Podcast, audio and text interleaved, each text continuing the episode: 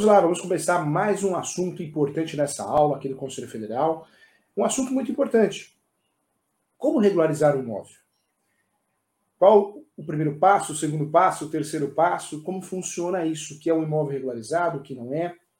E eu quero falar hoje uma regularização que pode ser feita sem ser uso campeão. Rápida, fácil, acessível. E não estamos falando de uso campeão. Então vamos juntos, vamos caminhar, vamos navegar por esse assunto tão importante que é o mundo dos imóveis, das transações imobiliárias, dos negócios imobiliários, principalmente no que diz respeito à regularização, ao que é registrado, ao que não é registrado, o que é posse, imóvel sem registro, sem escritura pública. Vamos conversar sobre isso, tá bom? Hoje, gente, eu quero apresentar esse meu livro aqui. Você quer estudar direito civil? Ponto a ponto. O professor fez um livro, demorei quase três anos para terminar mas ficou muito bom, que é o Direito Civil, o Manual Doutrinário Jurisprudencial, volume único, é da editora Mizuno. Essa é a minha doutrina, é o meu livro de Direito Civil. Então, você que quer aprofundar os seus estudos no Direito Civil, o professor fez um livro completo, volume único, do Código Civil inteiro, tá bom? Todos os assuntos pertinentes ao Código Civil estão aqui. Contratos, direito de família, responsabilidade civil, direitos reais, propriedade, introdução, sucessões, tudo aqui, tá bom? Então você quer um material atualizado, eu apresento o meu livro aqui. Vamos juntos aqui, vamos trabalhar então é, com esse assunto tão importante. Quando nós falamos aqui, primeiro passo para regularizar o imóvel.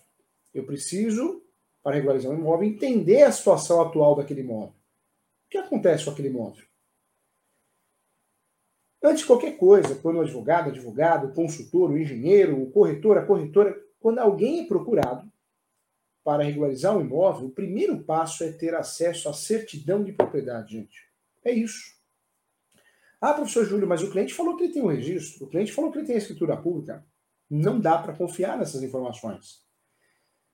Quem está do outro lado é leigo. Ele não é obrigado, ele ou ela, a saber tudo. A saber sobre regularizações de imóveis, a direito registral, lei 6.015, normas da corregedoria. Não é obrigado. Então, o profissional, o primeiro passo é levantar a certidão de propriedade atualizada. Certidão a partir de 73, né, gente? Antes de 73, transcrição. Tanto a matrícula como a transcrição, ambas são RG do imóvel, o CPF do imóvel. Quando eu falo de certidão de propriedade, eu estou falando sim da certidão que prova que eu sou dono. Nós já falamos aqui em outras aulas, eu sou, sou dono proprietário quando eu tenho o registro no cartório de imóveis competente. Quando eu tenho qualquer outra coisa, qualquer outro documento, eu não sou dono, não sou proprietário. Eu tenho posse. Imóvel sem registro é posse.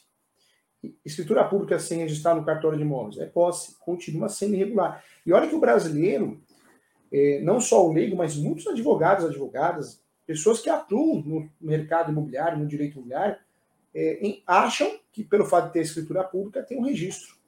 E não tem, né, gente? Não tem. A escritura pública, se eu não registro no cartório de imóveis competente, ela não vai fazer o lugar, não vai suprir o registro. Então, é um equívoco, é um engano muito grande. Quando eu falo de escritura pública, eu estou falando sim de um documento que faz parte do procedimento para regularizar o imóvel. Um documento que faz parte do procedimento para regularizar o imóvel. Um documento obrigatório.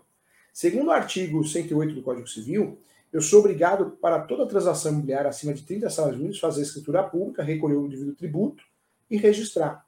E registrar. É assim que funciona. A partir do momento que eu não faço isso, não faço escritura pública, eu não consigo registrar se a transação imobiliária é acima de 30 salários mínimos. Então fique atento em relação a isso. Hein? Vamos lá. Outros pontos importantes que eu quero tratar com você aqui. Então, o primeiro passo é conhecer a situação do imóvel. Para conhecer a situação do imóvel, eu preciso de uma certidão de propriedade atualizada. E atualizada, né, gente? Porque não adianta eu pegar uma certidão de matrícula ou transcrição de 10 anos, 5 anos, 6 meses, 3 meses. Pode ser que ocorra alguma movimentação, um bloqueio judicial, uma averbação premonitória. Então, eu preciso ter isso em mãos atualizado. Essa informação é necessária. O segundo passo é analisar como regularizar. Então, o primeiro passo, se o imóvel está irregular ou não, através da certidão de propriedade. O segundo passo, como regularizar, qual o melhor instrumento. Nós temos pelo menos três instrumentos importantes para regularizar um imóvel. o instrumento judicial, são ações judiciais, medidas judiciais, são várias. Podemos fazer a ação de escapião, 36 espécies, tem que saber as 36 espécies, não é só saber cinco, que é prática, não, isso é um absurdo. Tem que aprofundar os seus estudos, tem que conhecer tudo, para você ser um bom profissional e poder ajudar o seu cliente, inclusive sabendo o que é mais oneroso, o que é menos oneroso. Também preciso, e é importante, sim, fazer também uma análise.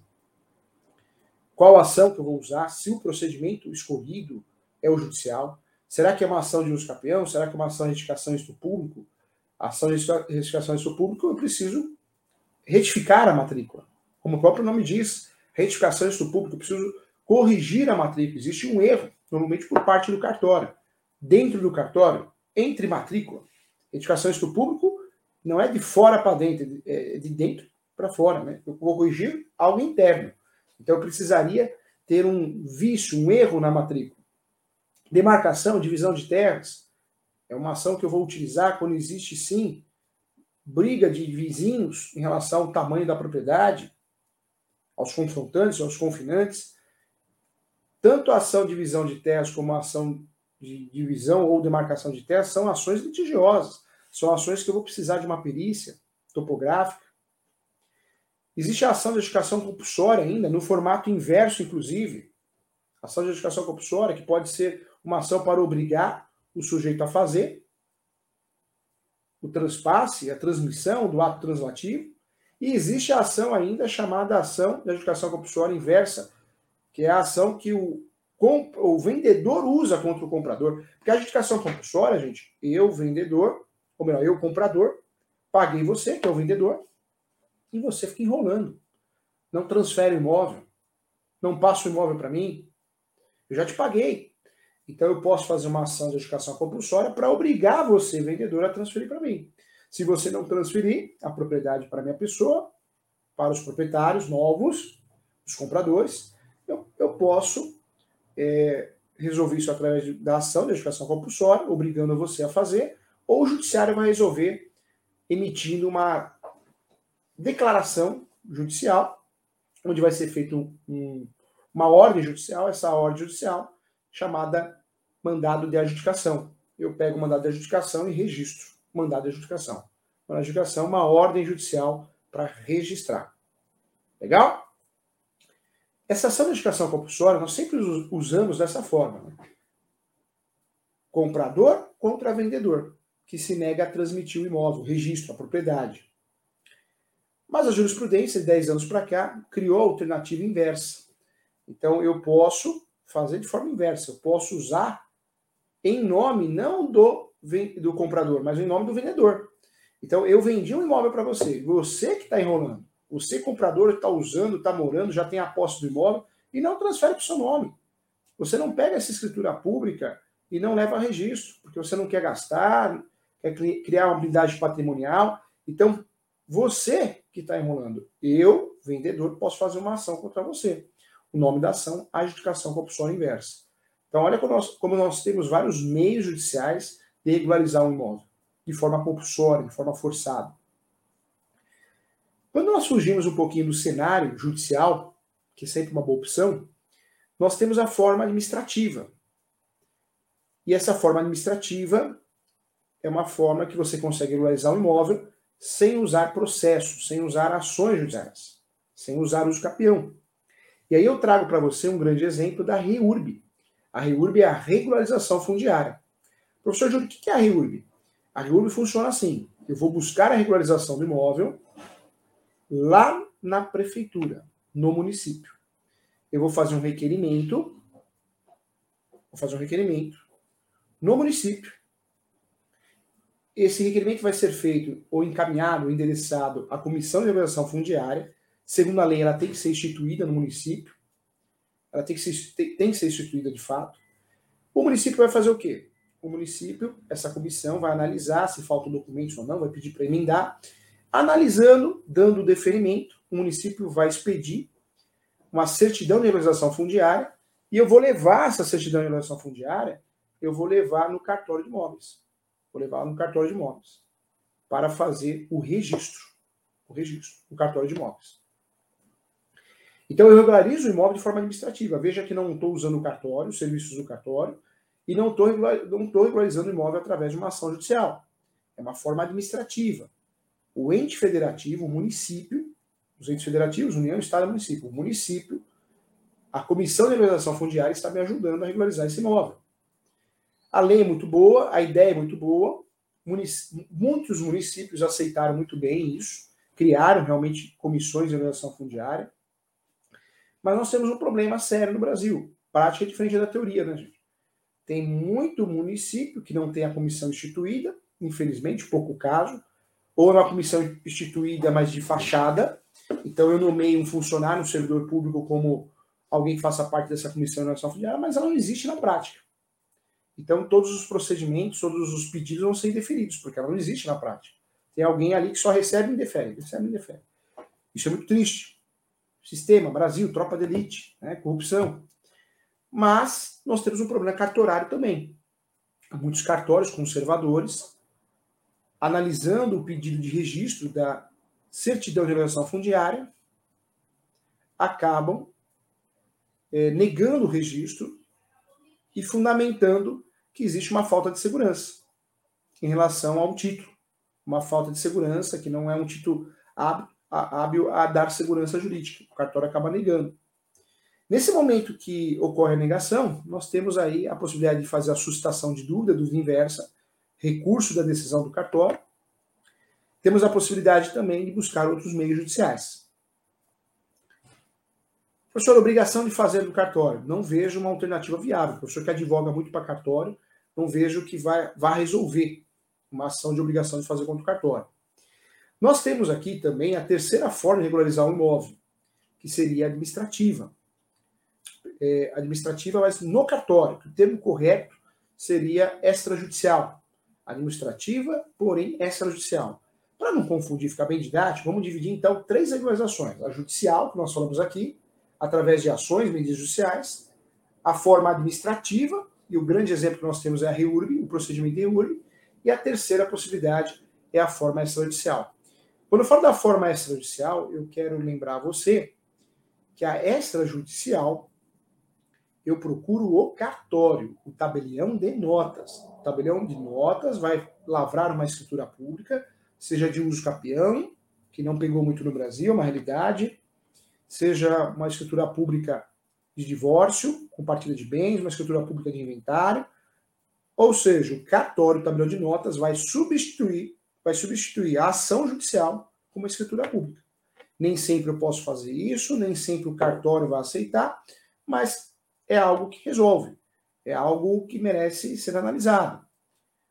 A escritura pública vai substituir a ação. E por que isso acontece, gente? Porque o cartório é delegação do Tribunal de Justiça. O cartório é delegação do Tribunal de Justiça. Então, o cartório, que é delegação do Tribunal de Justiça, eu vou aproveitar o cartório para fugir do, do processo judicial, mas eu estou utilizando o poder judiciário através da escritura pública. São três formas, então, que eu posso legalizar o imóvel: judicial, administrativa e extrajudicial. Então, o primeiro passo é conhecer o imóvel, ver onde parou, tem regularizações que eu faço que é simples, é só registrar a escritura pública que não foi registrada, por falta de orientação, por falta de dinheiro. Tem regularizações que são mais complexas. Então, o primeiro passo é analisar a documentação atual, sem achismo. Segundo passo, analisar qual procedimento eu vou usar. E o terceiro passo, colher as provas. Quais provas, professor? Depende. Eu vou usar uma ação judicial? Eu vou usar um procedimento administrativo ou um procedimento extrajudicial? Independente do procedimento, eu preciso de provas. Provas da, da iminência, provas do animus domini, que é a intenção, a vontade de ser dono, provas da posse, topografia né, atualizada, certidão de distribuidor civil, certidão de propriedade atualizada. Então, o terceiro passo seria trabalhar a, a, as provas com base no instrumento que eu vou usar. Então, é muito importante isso, hein? Muito importante isso. O que eu quero dizer para você aqui, o professor atua como advogado no Brasil todo, regularizando imóveis. Todo imóvel está sujeito à regularização.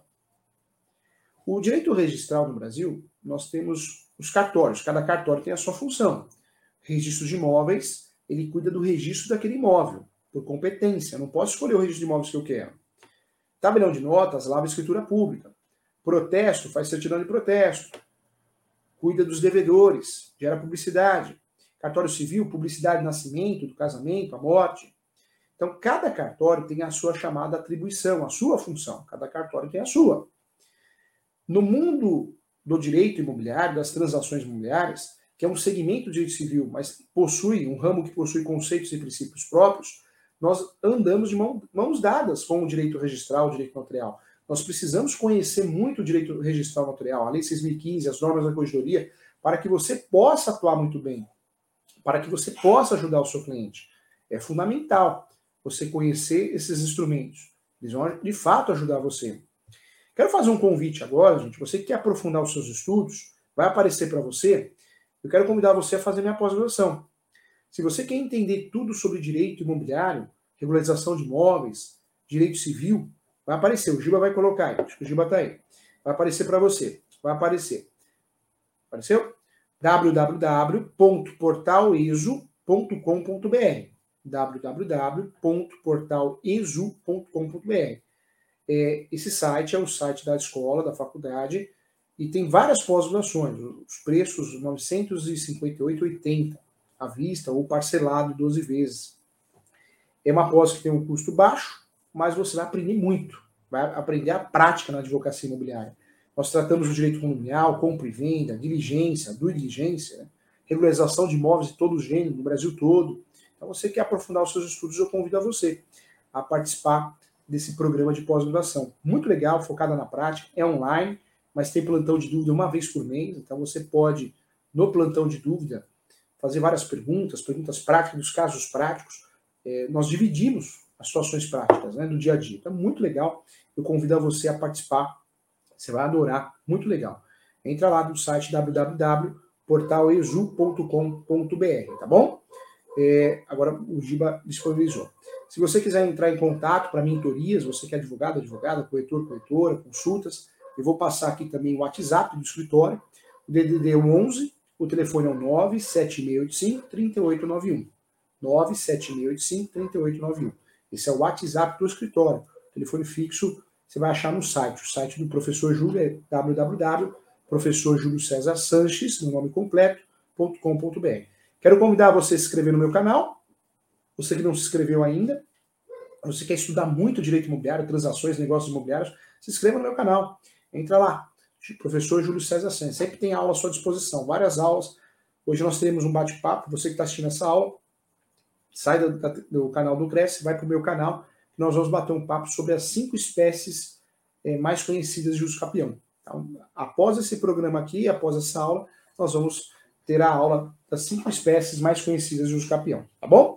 Tem perguntas? Vamos lá.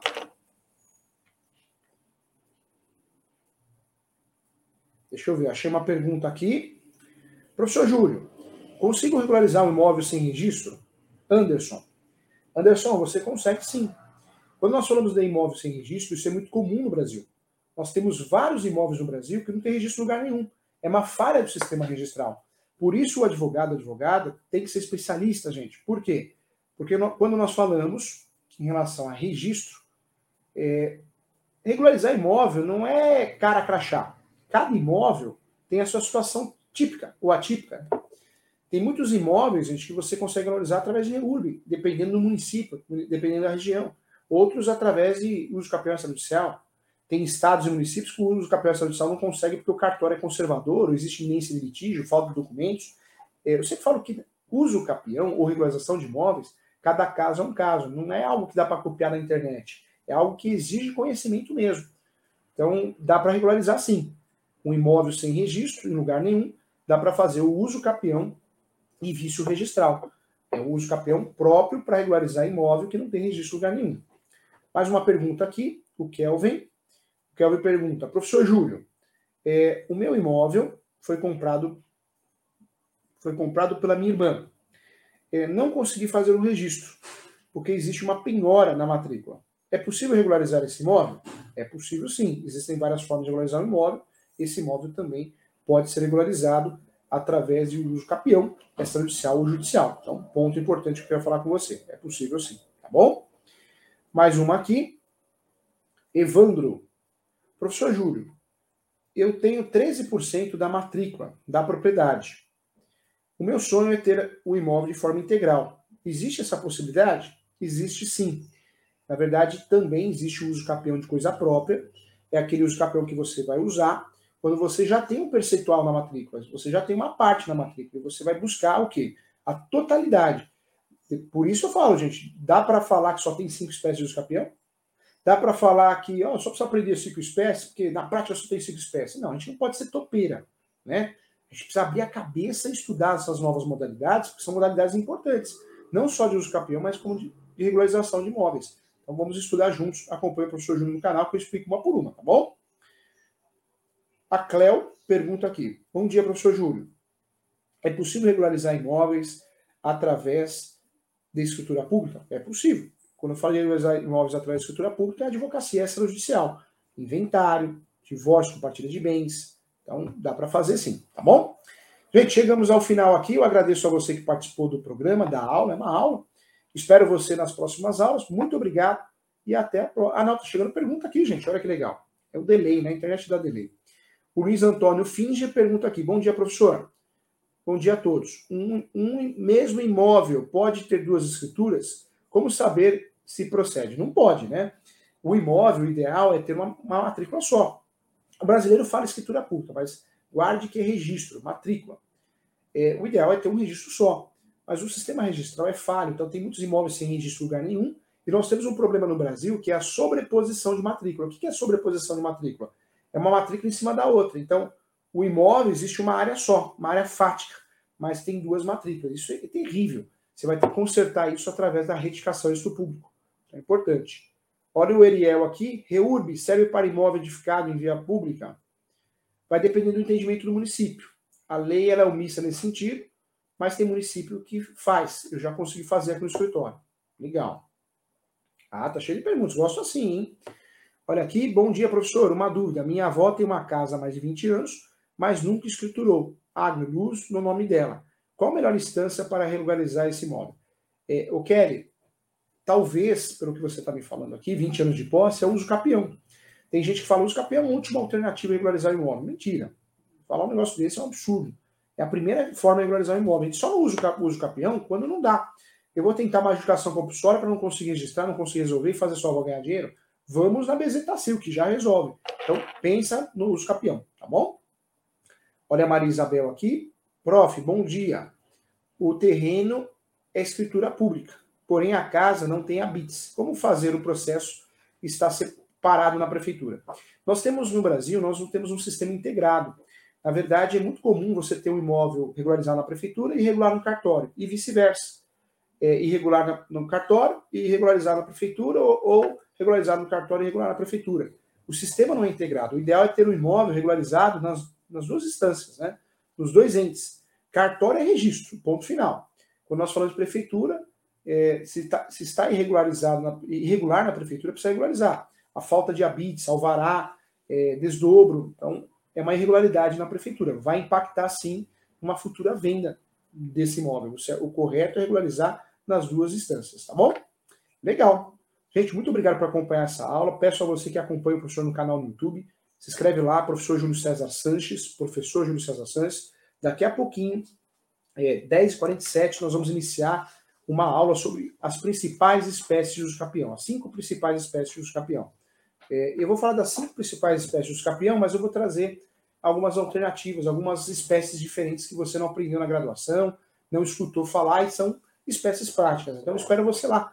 Migra daqui, vai para o canal do professor no YouTube, que vai ter uma aula muito legal ao vivo, tá bom? Muito obrigado. Já passei aqui o site da escola, quem quer fazer pós-graduação, quem quer estudar online, quem estudar comigo. Passei também o WhatsApp do escritório. Muito obrigado e até a próxima, gente. Muito obrigado.